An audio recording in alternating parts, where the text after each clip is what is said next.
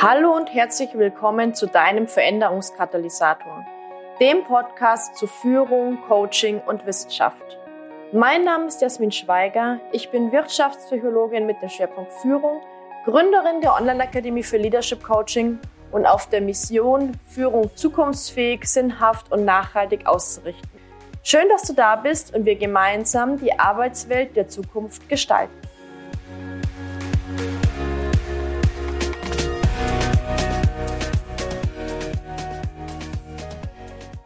Herzlich willkommen zu einer neuen Folge des Veränderungskatalysators.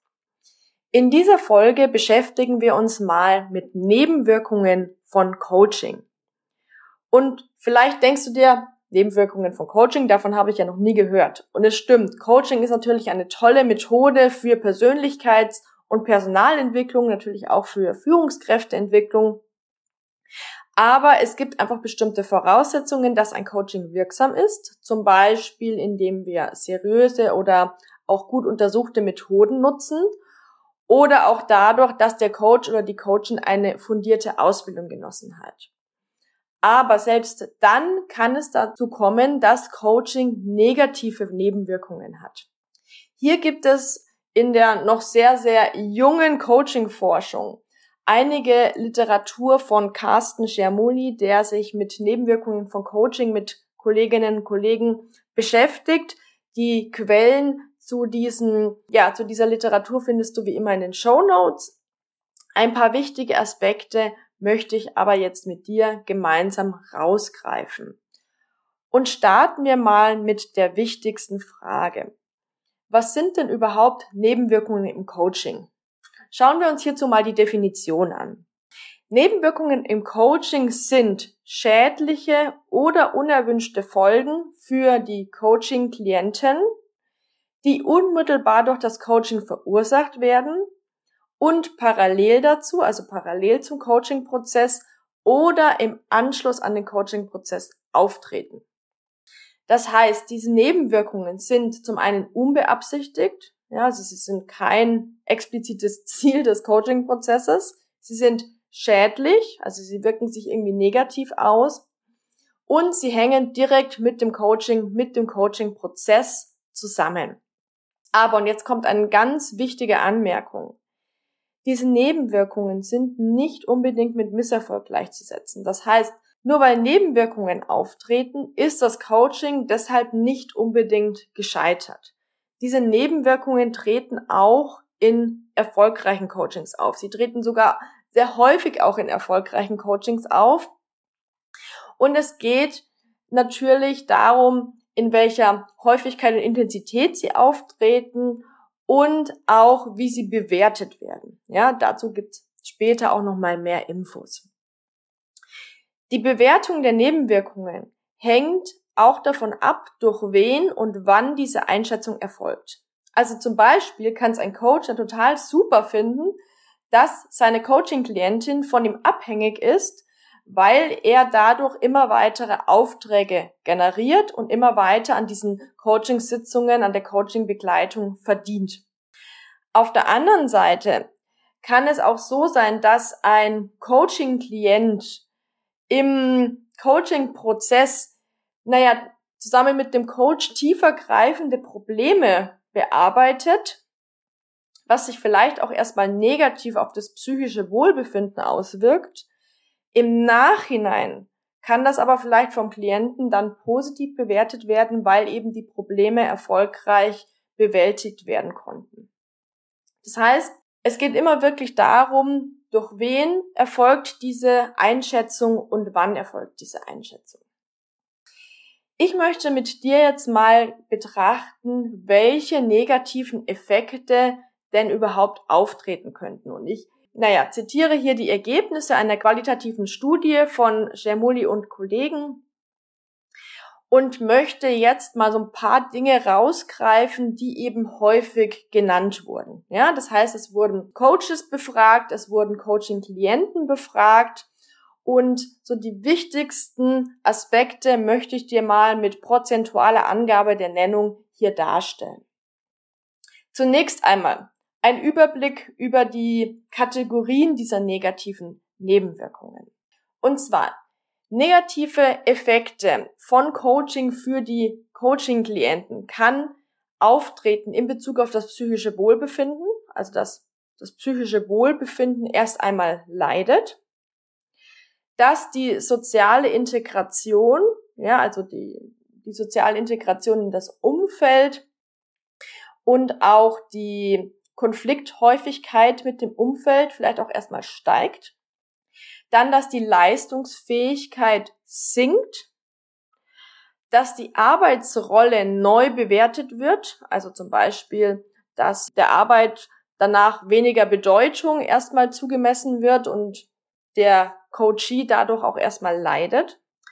Und weitere Aspekte können auch sowas sein wie materielle Verluste, ja, also dass zum Beispiel erstmal ein Arbeitgeberwechsel vorgenommen wird mit dann schlechteren Arbeitsbedingungen oder auch sonstige Aspekte wie zum Beispiel, dass die Ziele des Coaching-Prozesses durch den Coach abgewandelt werden gegen den Willen des Klienten.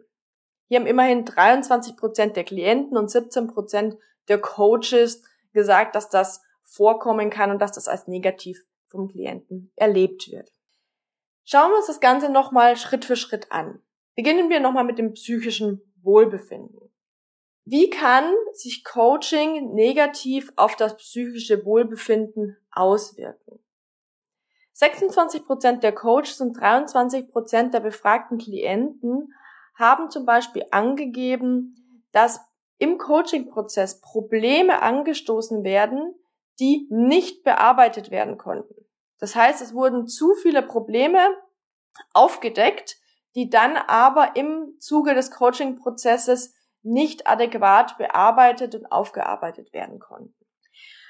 Außerdem kann sich, naja, die Reduktion der Lebenszufriedenheit, die Verschlechterung einer Work-Life-Balance, auch sowas wie Arbeitsplatzangst, oder auch mehr Konsum von Zigaretten, Alkohol oder Medikamenten auf das psychische Wohlbefinden auswirken. Das heißt, dass einfach durch diesen Coaching-Prozess erst einmal ein gewisser Veränderungsdruck entsteht, natürlich auch irgendwie ein gewisser psychischer Stress entsteht und sich das negativ auf das Wohlbefinden auswirken kann. Gehen wir einen Schritt weiter, schauen wir uns die Sozialintegration an. Warum wird die soziale Integration durch einen Coaching-Prozess oder kann die soziale Integration durch einen Coaching-Prozess erstmal verschlechtert werden? Es ist einfach so, wenn du ein Coaching begleitest, dann regst du ja als Coach neue Perspektiven und Verhaltensweisen an. Ja? Das heißt, der Klient entwickelt eine neue Sichtweise und möchte sich anders verhalten als vorher. Die Herausforderung liegt aber dann darin, dass sich das Umfeld ja natürlich nicht synchron, nicht im gleichen Maße mit verändert und sogar noch in den alten Erwartungen verharrt. Also das Umfeld hat weiterhin die gleichen Erwartungen an den Coachee wie vor dem Coaching, weiß vielleicht nicht mal, dass der Coachee dieses Coaching absolviert. Und dadurch kann es dann dazu kommen, dass sich Beziehungen verschlechtern. Also am häufigsten wurde da zum Beispiel genannt, dass sich die Beziehung zum Vorgesetzten verschlechtert. Also es sind immerhin 18 Prozent der Klienten, Klientinnen und 14 Prozent der befragten Coaches angegeben. Und es kann einfach insgesamt dazu kommen, dass Konflikte entstehen, ja, also verschlechterte Beziehungen zum Beispiel zum Ehepartner oder zur Ehepartnerin, zu anderen Familienmitgliedern, zu den Kollegen, zu den Mitarbeitern oder was hier auch bei der sozialen Integration wichtig ist, dass ein Abhängigkeitsverhältnis gegenüber dem Coach entsteht. Ja, das haben immerhin 10% der Klienten und Klientinnen und 12% der Coaches als negative Nebenwirkung angegeben. Bei der Leistungsfähigkeit ist es so, dass im Rahmen eines Coachingsprozesses es dazu kommen kann, dass die Arbeitsleistung erstmal schwankt, ja, dass die Arbeitsmotivation auch sinkt oder dass auch mittelfristig die Arbeitsleistung schlechter wird, ja. Das könnte daher kommen, dass eben es Zeit und Energie kostet, ein neues Verhalten einzuüben und dadurch eventuell andere Arbeitsprozesse erstmal leiden, ja. Das heißt, man fokussiert sich so auf die neuen Perspektiven, Verhaltensweisen, Aspekte, die der Coaching-Prozess so mit sich bringt, dass die, naja, ich sag mal so, die, die tagtägliche Arbeit vielleicht erstmal in der Qualität leiden kann. Dann kommen wir zur Bewertung der Arbeitsrolle. Das ist der, die vierte Kategorie. Da hatte ich ja schon gesagt, es könnte zum Beispiel dazu kommen, dass der Arbeit weniger Bedeutung zugeschrieben wird. Und da gibt es ein sehr spannendes Phänomen. Also es könnte zum Beispiel dazu kommen, dass der Klient oder die Klientin darunter leidet, weil die Arbeit an Bedeutung verliert, ja, weil zum Beispiel an einer besseren Work-Life-Balance gearbeitet wird, das familiäre Umfeld das aber ganz gut findet, weil jetzt auf einmal mehr Zeit für die Familie da ist. Ja, also, na, da ist es auch nochmal wichtig, dass natürlich das Umfeld das auch nochmal anders sehen kann. Unter Bewertung der Arbeitsrolle fällt auch, dass zum Beispiel 32 Prozent der Klienten und 13 Prozent der Coaches angegeben haben, dass die Arbeitszufriedenheit während des Coaching-Prozesses sinken kann oder auch im Anschluss an den Coaching-Prozess. Und 17 Prozent der befragten Klienten und Klientinnen und 10 Prozent der befragten Coaches und Coachinnen haben gesagt, dass auch das Kompetenzerleben zurückgehen kann. Also dass man sich nicht mehr so kompetent wahrnimmt, wie man das vielleicht vorher getan hat. Weil man gerade durch einen inneren Veränderungsprozess oder vielleicht auch durch einen äußeren Veränderungsprozess geht. Genau. Die anderen Aspekte habe ich schon genannt, also materielle Verluste. Da geht es wirklich darum, dass es zum Beispiel zum Arbeitgeberwechsel kommen kann mit schlechteren Arbeitsbedingungen, dass der Arbeitsplatz auch verloren gehen kann oder dass der Klient in eine finanziell bedrohliche Situation kommen kann. Das haben jetzt insgesamt nicht viele Coaches und Klientinnen angegeben, deswegen das nur am Rande.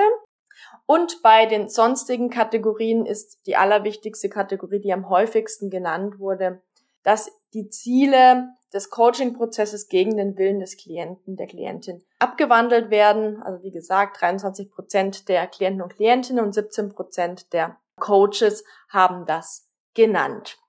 Jetzt ist natürlich auch nochmal spannend, sich anzuschauen, wie denn jetzt Klienten, Klientinnen und auch Coaches darauf reagieren, wenn es zu diesen Nebenwirkungen kommt. Und tatsächlich ist es so, dass die Klienten mit sehr unterschiedlichen Emotionen auf diese Nebenwirkungen reagieren. Ja? Also das könnte zum Beispiel sein Ärger, das könnte sein Traurigkeit, Niedergeschlagenheit, das könnte sowas sein wie Verunsicherung, Überforderung, Unwohlsein oder es könnte auch sowas sein, dass der Klient oder die Klientin mit Stolz reagiert. Ja? Diese Nebenwirkungen wirken sich also zunächst einmal negativ auf das psychische Wohlbefinden aus. Ja, also es kann einfach sein, dass das psychische Wohlbefinden während des Coaching-Prozesses oder auch direkt im Anschluss an den Coaching, an den Coaching-Prozess erst einmal sinkt. Dessen sollte ich mir als Coach bewusst sein. Ich möchte aber jetzt hier nochmal betonen, wie ich bereits am Anfang auch schon gesagt habe, dass diese Nebenwirkungen auch in sehr erfolgreichen Coachings auftreten können. Das heißt, dass diese Nebenwirkungen nicht unbedingt ein Anzeichen dafür sind, dass der Coaching-Prozess misslingen wird. Ja, also das nochmal ganz wichtig im Hinterkopf zu behalten. Dann schauen wir uns mal an, wie Coaches reagieren. Das ist nämlich super spannend. Coaches reagieren zum Beispiel, indem sie erstaunt sind, ja, von dem, was da so abgeht, dass sie durch den Wind sind, dass sie Selbstzweifel haben, dass sie vielleicht auch hin und her gerissen sind, nicht wissen, wie sie jetzt weitermachen sollen, vielleicht aber sogar froh sind über die Nebenwirkung, weil das nochmal den Anlass gibt, vielleicht den Coaching-Prozess neu auszurichten. Jetzt kommt aber was ganz Spannendes. Bei den befragten Coaches haben die meisten betont, dass sie aufgrund ihrer Coach-Rolle keine Gefühle haben oder keine Gefühle haben dürfen, beziehungsweise versuchen, ihre Gefühle rauszunehmen. Und da möchte ich jetzt mal den, den Kommentar der, der Wissenschaftler mit reingeben, weil da tatsächlich die, die geschrieben haben, dass die Ablehnung von diesen Gefühlen überraschend ist, weil eben gerade diese, naja, die, ich sag mal, die Emotionsregulation, Einfühlungsvermögen, emotionale Kompetenz zu den wichtigsten Coaching-Kompetenzen zählen. Ja. Und die Coaching-Forschung zeigt auch, dass Coaches während ihrer Coaching-Prozesse sehr häufig mit negativen Gefühlen konfrontiert sind, ja.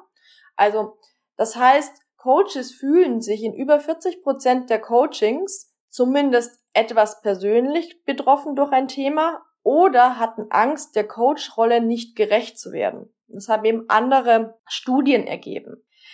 Und naja, wenn ich jetzt als Coach diesen Gefühlen eben im Coaching-Prozess keine Beachtung schenke oder sie ablehne, dann kann ich sie ja auch nicht reflektieren oder diese aktiv im Coaching-Prozess nutzen.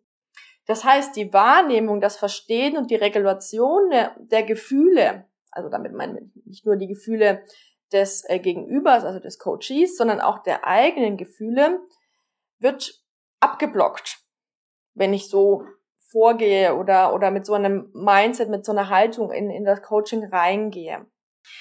Und die Coaching-Forschung zeigt, dass es sehr hilfreich sein kann, diese Emotionen tatsächlich bewusst wahrzunehmen, zu reflektieren und dann auch Bewältigungsstrategien anzuwenden. Was könnten Bewältigungsstrategien sein? Also Bewältigungsstrategien könnten sein, dass man diese Emotionen reflektiert und vielleicht sogar in eine Supervision trägt, ja, gemeinsam mit einer Supervisorin oder einem Supervisor bespricht.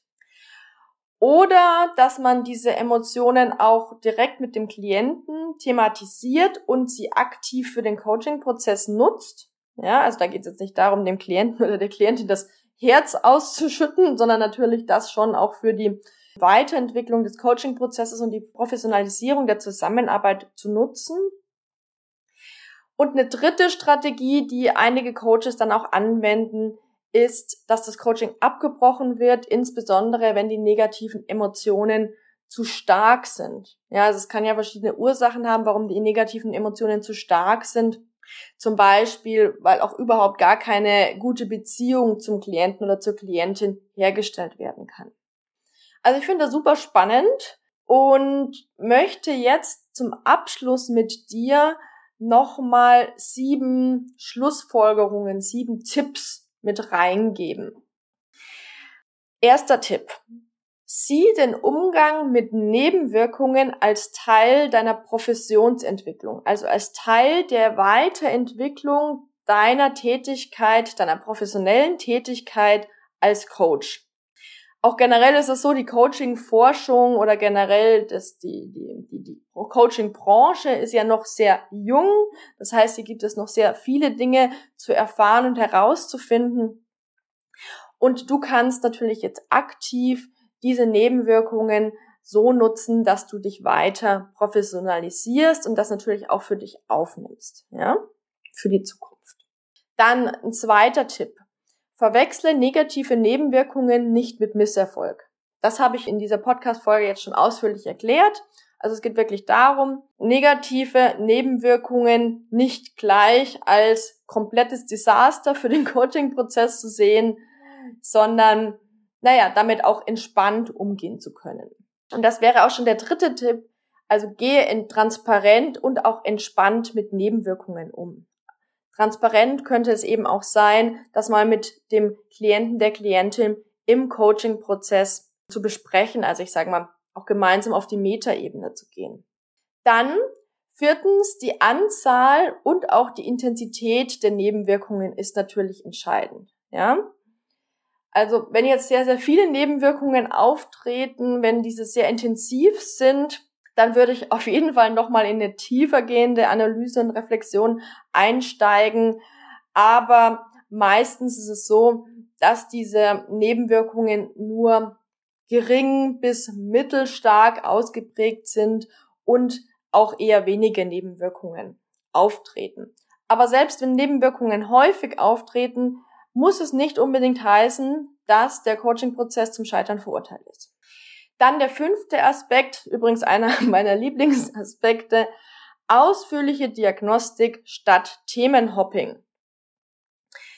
Genau, also da finde ich super hilfreich, psychologische Diagnostik-Tools zu nutzen, ja, und natürlich auch ausreichend Zeit zu investieren für die Auftragsklärung und Zielklärung und dann auch wirklich einen strukturierten, fokussierten Prozess zu gestalten und nicht ein reines Themenhopping zu betreiben. Ja?